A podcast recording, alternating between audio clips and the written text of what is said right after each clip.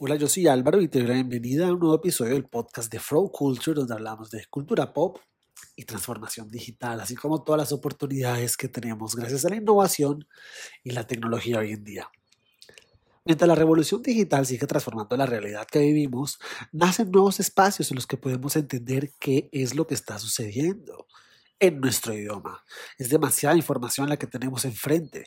Activos digitales, contratos digitales, monedas, NFTs, metaversos, en fin. Cada día salen, cada día nos exponemos a nuevos conceptos que no sabemos y no entendemos. Es así como en medio de todos estos avances nacen espacios como DJ Crypto, creado por Jaime Hurtado, con el fin de dar acceso en español a toda esta información. Son tiempos de cambio y la información hoy más que nunca es poder. Es así como DJ Crypto es un buen primer paso para ser parte de la revolución. Es información, es comunidad y es educación. Hoy en Flow Culture nos acompaña Jaime Hurtado, creador de DJ Crypto. Hola Jaime. Hola. Mucho gusto, bienvenido aquí a Flow, donde buscamos conectar a, pues, a nuestra comunidad a estas posibilidades como de Gen de entender todo lo que está pasando. Yo quiero que comenzar preguntándote cómo creaste este proyecto. Vale, eh, pues nosotros en Digen eh, creamos este proyecto gracias a la necesidad que empezamos a ver de ver las personas, digamos, en habla hispana, no, al no tener como acceso a, a toda esa información y oportunidades que estaban ocurriendo alrededor del mundo. Y, ah, por ejemplo, yo empezaba a hablar con personas eh, sobre este tema de blockchain y activos digitales y demás. Y pues para muchas personas era algo como, eh, o aún sigue siendo algo como muy extraño, donde no encuentran como una, digamos, fuente de información confiable a través de la cual puedan aprender o, o, o, tener unos contenidos como organizados, porque pues si bien hay mucha información allá afuera, en YouTube, en, artículos, en blogs, pues todo está como desorganizado, está en inglés. Entonces yo decía, pucha, eh, ¿cómo, hacemos para organizar esta información de tal forma que podamos dársela a las personas y que puedan aprender esto desde lo más básico hasta eh, llevarlos a lo más avanzado? Digamos que eh, pudieran empezar a invertir dentro de este ecosistema, aprovechar todas las oportunidades que hay dentro de este ecosistema, generar ingresos pasivos, eh, crear proyectos en, blockchain y cripto y aprovechar sobre todo la gran oportunidad que hay aquí, que es eh, que todos estamos como en el mismo nivel eh, que cualquier otro, digamos, inversor o fondo de capital grande de invertir en el mismo punto. O sea, históricamente solamente los fondos grandes de capital, por decir, eso eran los que tenían acceso eh, a estas ventas, digamos, privadas eh, o tempranas de proyectos y, a uno le dejaban casi que solamente cuando ya el proyecto o una compañía salía a bolsa. O sea, por ponerte un ejemplo, eh, tú muy difícilmente hubieras podido acceder a invertir en Airbnb en fases tempranas, en el, en el Uber en fases tempranas. Hoy en día, pues, con todas estas, estas formas de, flujo de capitales, que se activan alrededor de esta tecnología blockchain, podemos acceder en fases tempranas a esos futuros proyectos en la misma fase, digamos, que accedería cualquier otra persona eh, con, digamos, con recursos o con fondos de capital grande.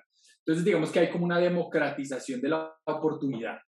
Eh, y todo ese tipo de cosas, también pues tengo otros ejemplos que te puedo dar, eh, son las que empiezan a, a, florecer dentro de este mundo de blockchain y cripto y que nosotros quisiéramos como que poder ser un, un camino, una vía para que las personas conozcan cómo pueden acceder a esa oportunidad.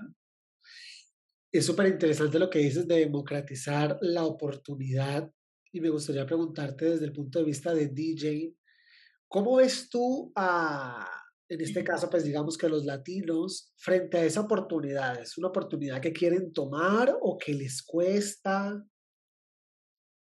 Yo veo mucha um, mm, eh, desinformación, sobre todo por una barrera del idioma. Eh, creo que muchas personas, pues al no al no entender pues inglés, que es, que es digamos como el idioma universal, pues les cuesta un poquitico entender o, agarrar toda esa información que está allá afuera. Eh, de resto, creo que sí hay un interés muy fuerte. Eh, con todas las personas que hablo, pues es algo que les interesa, quieren aprender, pero eh, adicional al idioma, pues lo que te hablaba al principio, no encuentran una, una vía, es decir, ¿cómo aprendo? ¿En dónde aprendo? Eh, he visto unas cosas aquí y allá, pero entonces empiezo por aquí, luego sigo acá y me vuelvo a perder. Sí. Y no, y no sé en dónde, o sea, en qué sitio puedo aprender, a quién le podría preguntar, quién me puede llevar como en ese paso a paso o en ese camino, eh, por si a mí me surgen dudas, eh, por si necesito aclarar algo. Entonces, entonces hay muchas barreras en ese proceso de, de, querer hasta lograr el poder. conocimiento, sí, que te permita hacer o actuar o, eh, o tomar acción, ¿no? Claro, yo siempre he dicho que información es poder. Y cuando estás ya tú en el, en el concepto DJ de mostrar esta información para que la gente entienda que esto es una gran oportunidad, ¿qué es lo que tenemos que tener muy claro? ¿Cuáles son esos conceptos básicos para entender, entender cómo funciona la blockchain y las criptomonedas? Y no perder. Sí, sí, sí. Yo creo que lo primero es eh, aterrizarlo, o sea, porque yo creo que las personas en principio piensan que esto es algo como, como salido o, o como si fuera un mundo paralelo. Sí. Y pues no tiene nada de, de paralelo. O sea, hay una conexión histórica con la evolución de tecnologías que venimos. Entonces, cuando uno entiende, por ejemplo, la evolución del Internet, entonces cuando hablamos de que se crea el Internet en 1970, en el 90 luego el HTML, en donde entonces las personas pueden eh, empezar a, hacer, a acceder a información que ha subida en la web, entonces se crea por ejemplo en carta, entonces las personas entran, los primeros chats donde las personas se conectan a través de, de, de messengers, ICQ o como se llamaba en ese momento, luego empieza el boom del www y empiezas a tener buscadores de información como Google, eh, en donde pues las, las personas también empiezan a crear sus páginas web, entonces se crea como la web 1, luego empiezas a evolucionar y no solamente eh, accedes a información en, Internet a través de buscadores, sino se crean, por ejemplo, los primeros comercios como Amazon, en donde publicabas no solo tus, eh, eh, digamos, información, sino que podías hacer una, un pedido, por ejemplo, de un libro en ese momento que te llegaba a tu casa. Entonces empezamos a evolucionar de, de, comunicaciones, el email, poder enviar y recibir información a través de, esta red de computadoras conectadas en Internet, a comercios, a luego tener la web 2.0, que son las redes sociales. Entonces empiezan a crear el, Facebook, Instagram eh, y todas las redes sociales que empezamos a conocer hoy, a futuro pues YouTube, Twitter, TikTok. Entonces tenemos eh, información, eh, comercios, comunicación. Y sobre esas capas, sobre Web 2, se crea blockchain o lo que hoy llaman muchos Web3. Ok. Y básicamente eh, nace de la búsqueda de tener un, una versión de dinero digital.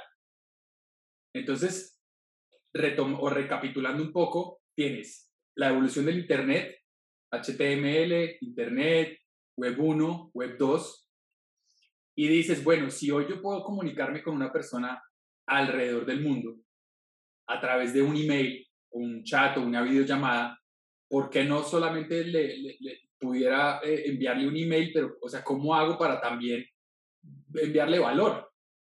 Entonces empiezan estas iteraciones desde, 1900, desde, desde los 90 y principios de los 2000 de crear un dinero digital.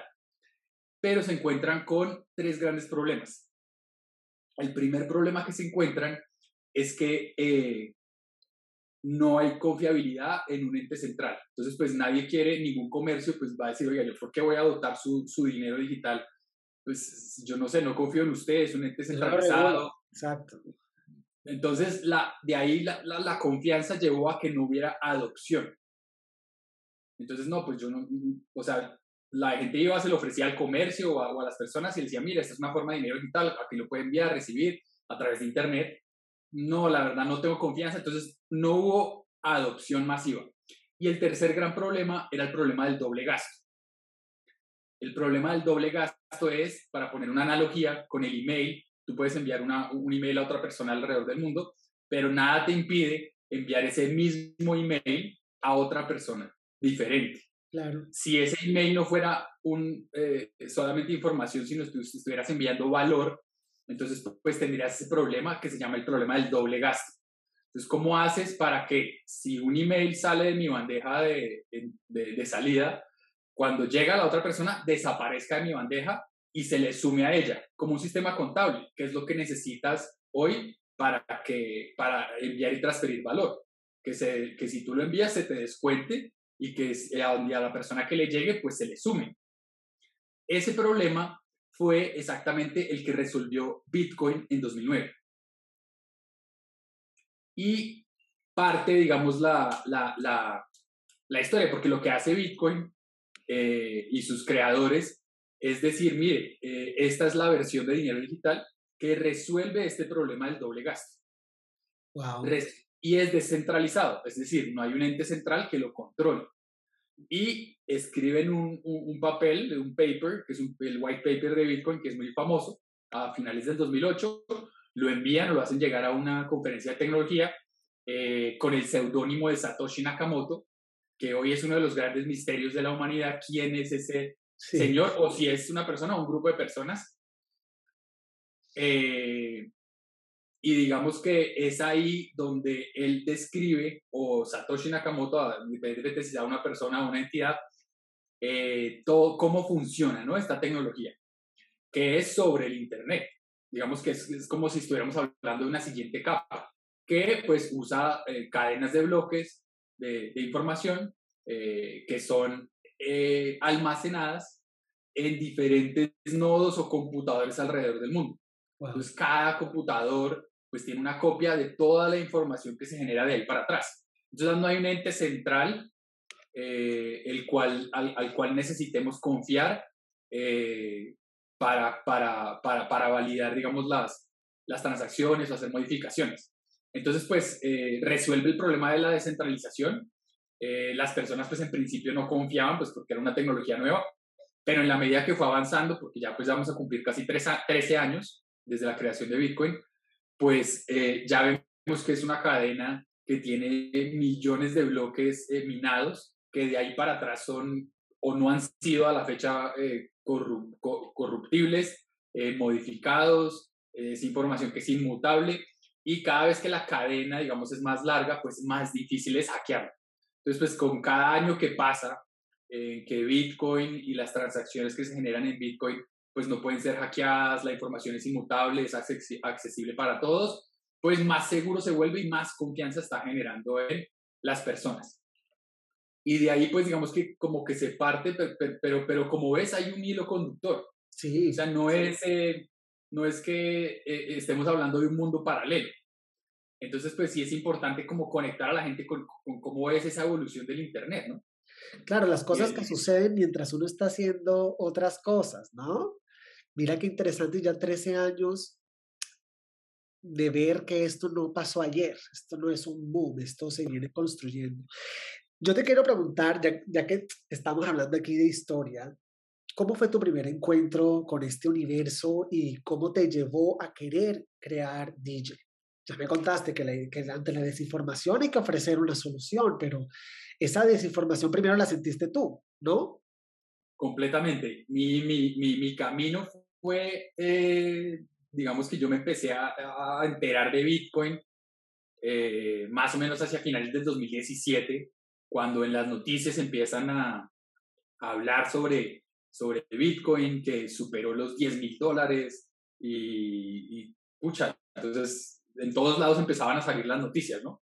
Y yo decía, bueno, pero ¿qué es esto? Eh, ¿Cómo así que superó los 10 mil dólares y eh, a principio de año o, inmediatamente el año anterior valía menos de, de 500 dólares? O sea, valorizaciones de, de 20 veces en menos de un año. Eh, de un activo digital. Yo en ese momento me gustaban muchísimo las inversiones, ya, ya he hecho, yo ya invertía en acciones de empresas de, de mercados públicos y la bolsa de valores, entonces pues a mí me interesaba por lo general todos esos activos, digamos, de, de, de, especulación, por decir. Entonces, pues yo decía, pucha, ¿esto qué es? Entonces entro, entro como con esa mentalidad de eh, aquí hay plata, ¿no? Eh, como probablemente mucha gente tiene ese, ese atractivo inicial, sin entender nada que era eso. Entonces, pues claro, empiezo a, a, buscar lo que uno hace, ¿no? En internet, en YouTube, blogs, artículos, hablar con, con una persona que, que, que, que hubiera escuchado la misma noticia, pero se encuentra uno con, claro, muchísima información, eh, muchísima en inglés, sobre todo en ese momento, eh, y empieza uno como a conectar una cosa aquí, un video aquí, un video allá, eh, pero luego vas a otro sitio y no encuentras un hilo conductor, entonces te vuelves a perder o hablas con otra persona que te dice algo, entonces te empiezas a dudar de lo que aprendiste. Entonces, ¿será que lo que leí ahí estaba bien? ¿Será que lo que leía ya estaba mal? Entonces, empieza a tener como, como confusiones eh, y empiezo como en ese camino, ¿no? De aprender, de aprender. Encuentro, encuentro en el 2018 un curso eh, que hacen en MIT sobre, sobre blockchain eh, y lo ponen en, en versión digital en YouTube de manera gratuita que cualquier persona podría acceder hoy. Se llama Blockchain and Money eh, por MIT, que lo dicta eh, Gary Gensler, que hoy en día es el, es el, es el chair de la, de la, de la SEC, de la del Securities and Exchange Commission. Eh, y el tipo pues lo explica muy bien, ¿no? Y a, y a, un nivel, pues digamos, muy confiable, pues ya sabrás, pues MIT tiene un, un, un gran nombre. Entonces pues empieza a encontrar ese tipo de, de información valiosa eh, que empiezan a poner estos, pues las mismas personas que, que están metidas ahí desarrollando. Eh, pago luego otros, otros servicios de, de cursos, de membresías eh, con otras eh, personas en Estados Unidos, en Europa. Eh, también hice un curso hace poquito en Argentina muy bueno con unas personas que también desarrollan, ya hacen desarrollos en blockchain.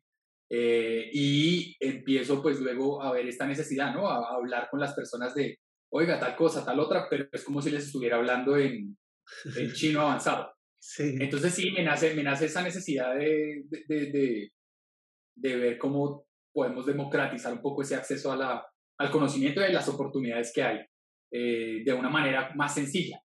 Claro. ¿Y cómo funciona Digen? Ok, Digen um, es una comunidad en la que, la que estamos que estamos creando apenas, pues, o sea, lleva, lleva muy poco realmente, eh, en donde nosotros queremos ofrecer eh, dos pilares. Uno, el de educación, sí. en donde queremos, como te mencionaba, que las personas puedan aprender de este mundo de blockchain, eh, criptoactivos y activos digitales desde lo más básico hasta lo más avanzado, que ahí llegamos, digamos, a nuestro segundo pilar y es el tema de inversión. Entonces, no solamente nos quedamos con eh, la educación, sino que tratamos de llevarlos de la mano para que ellos también puedan aprovechar o rentabilizar esos conocimientos que adquieren con Digen. Entonces, pues ahí hay, digamos que, infinidad de oportunidades eh, dentro de, puede ser, no sé, lo más básico, tener tu portafolio inicial de criptoactivos, hasta empezar a aprender estrategias eh, con NFTs, eh, les abrimos un poquito la, la, la, las, las luces o la perspectiva para que también puedan ser emprendedores o creadores de proyectos dentro de blockchain, eh, a, por ejemplo, participar en ventas eh, privadas o tempranas de proyectos, eh, airdrops, proveer liquidez o las estrategias de yield farming, que hoy en día se está hablando mucho dentro del mundo DeFi, para que también puedan generar ingresos pasivos, es decir, Hoy en día hay unas economías que se están creando ahí, eh, donde las personas hoy en día pues viven de blockchain, ¿no? O sea, a través de proveer su capacidad computacional, a través de hacerle mantenimiento a la red, a través de proveer liquidez en protocolos descentralizados. Eh, en fin, hay miles de, de, opciones a través de, por ejemplo, los metaversos.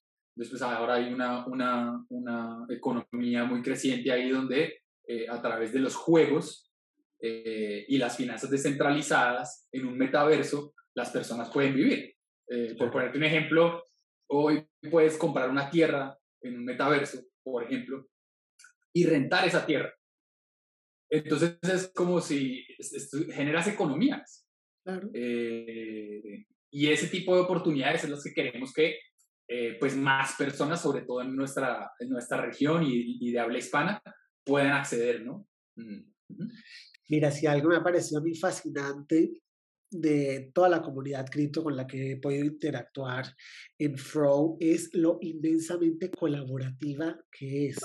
Yo nunca había visto personas dispuestas a que entiendas y, que hagas parte de, de, un cambio que quizás no entendamos qué tan grande es. Desde DJ, tú como creador, ¿cómo podrías describir a, a la comunidad cripto que te rodea o la que estás creando en este momento? ¿Cuáles son las características? Eh, sí, definitivamente el tema de la colaboración. Eh, yo creo que todos eh, los que estamos en este mundo, pues aparte de la convicción que tenemos de que esto es un cambio generacional, o sea, no vemos esto solamente como, como una nueva tecnología chévere, sino que realmente está cambiando muchos de los sistemas globales eh, mucho más allá, digamos, de, la información, sino también los sistemas económicos y probablemente como es, ya, ya bueno, los que están demasiado metidos probablemente ya están pensando en las, en las formas en las que hoy se gobierna, ¿no? Y los estados eh, como tal, ¿no? Con todas las, las, las organizaciones eh, autónomas descentralizadas. entonces, pues, ese, esa, esa convicción de que, de que, el mundo está haciendo un giro fuerte con, con blockchain, es lo primero. Lo segundo, mucha gente quiere que, que, más personas se sumen, entonces quieren ser un puente para comunicar esto, para colaborar, para que más personas accedan a la oportunidad, eh, para, para nuevamente igualar un poco el, el, campo de acción o el campo de juego, que es lo que te hablaba desde el principio. O sea, aquí eh, se equilibra y muchos hablan de que es la nueva o la mejor oportunidad de redistribución de, riqueza que hay en el mundo. Porque pues nuevamente vuelvo al, al, al, ejemplo eh, que estábamos hablando antes, hoy en día eh, estas empresas, pues adicional a que pueden acceder de manera temprana, tienen monopolios, por ejemplo, hablando de, no sé, Google o Amazon, de la capacidad de almacenamiento en la nube usan además tus datos pues en favor de, pues, de sus empresas. Entonces, ¿qué tal si eh, pudiéramos redistribuir esa capacidad computacional o de almacenamiento en la nube en todas las personas, proveyendo tu capacidad computacional de tu computador y pudiendo ser parte o dueño de parte de esa red y generando una recompensa. Entonces se redistribuye todos esos monopolios de, información, de almacenamiento de datos, de, distribución o acceso a oportunidades tempranas de capital. Entonces hay muchas cosas que el blockchain está eh, democratizando. Y, eso, y es ahí donde, donde compartimos con, con, muchos, eh, digamos, colegas, pues ese, ese querer eh, que las personas puedan acceder a esa oportunidad. A mí me parece genial eh, el planteamiento de la blockchain y un poco el approach que tú haces de redistribución, porque sería el cambio que muchas sociedades han buscado a través de la política y no han podido conseguir.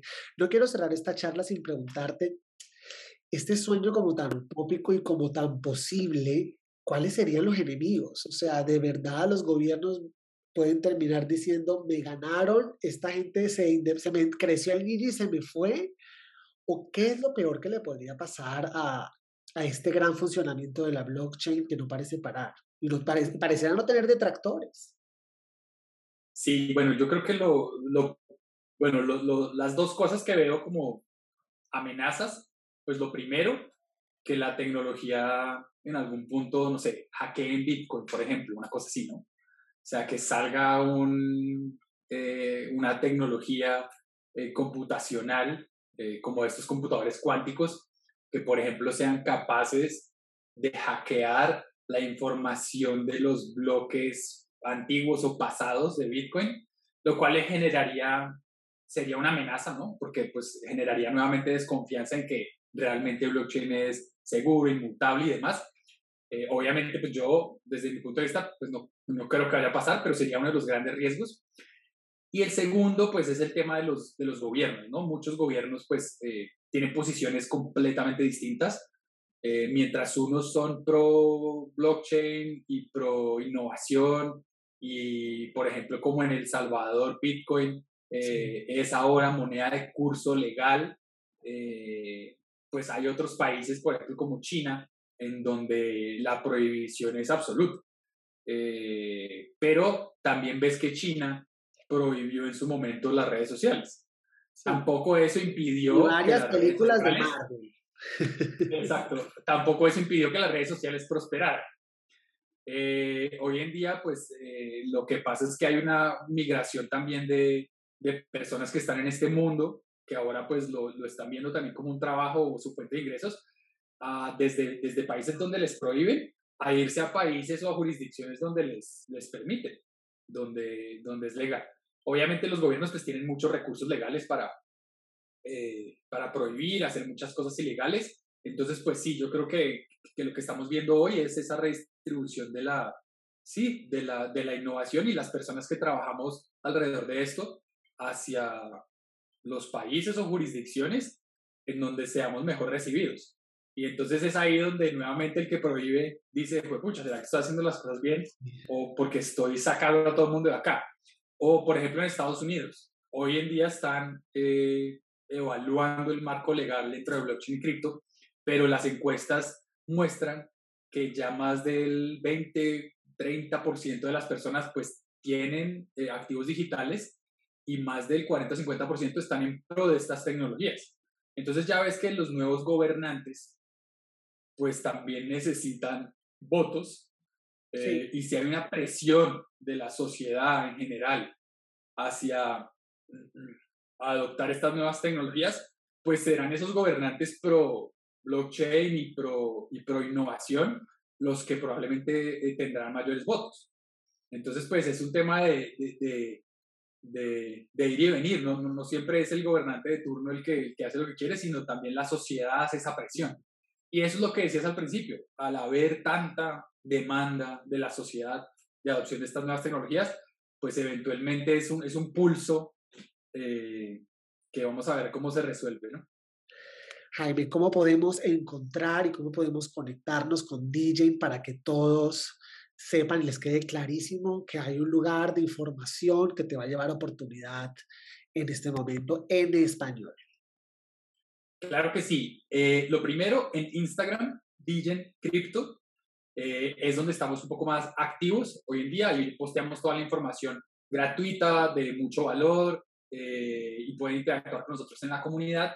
De todas formas, también tenemos nuestra página web www.digencrypto.com y ahí, por ejemplo, en la pestaña de oportunidades para ti, si bajan un poco, hay unos módulos del curso que estoy grabando que pueden también acceder de manera completamente gratuita para saber un poco más eh, sobre qué somos, eh, qué hacemos y también cómo podemos servir y, democratizar el conocimiento y las oportunidades en blockchain y cripto. Sé que habrá una próxima vez y espero que todos de verdad aprovechen la gran oportunidad que está planteando DJ en este momento tan importante de revolución digital. No habría una revolución y no deberíamos una revolución si no hubieran proyectos como DJ, definitivamente. Bueno, Álvaro, pues muchísimas gracias por, por el espacio. Eh, quedamos en contacto, un gusto también poder aportar a tu, a tu comunidad y bueno, que crezcas también mucho con, con los podcasts y demás que estén haciendo ahí en ProCulture. Gracias, Jaime. Solo te pediría, te voy a mandar mi correo, pues al correo me puedes mandar eh, contenido gráfico de DJ para, para el contenido, una foto tuya si quieres, o el logo de DJ grande para postearlo todo.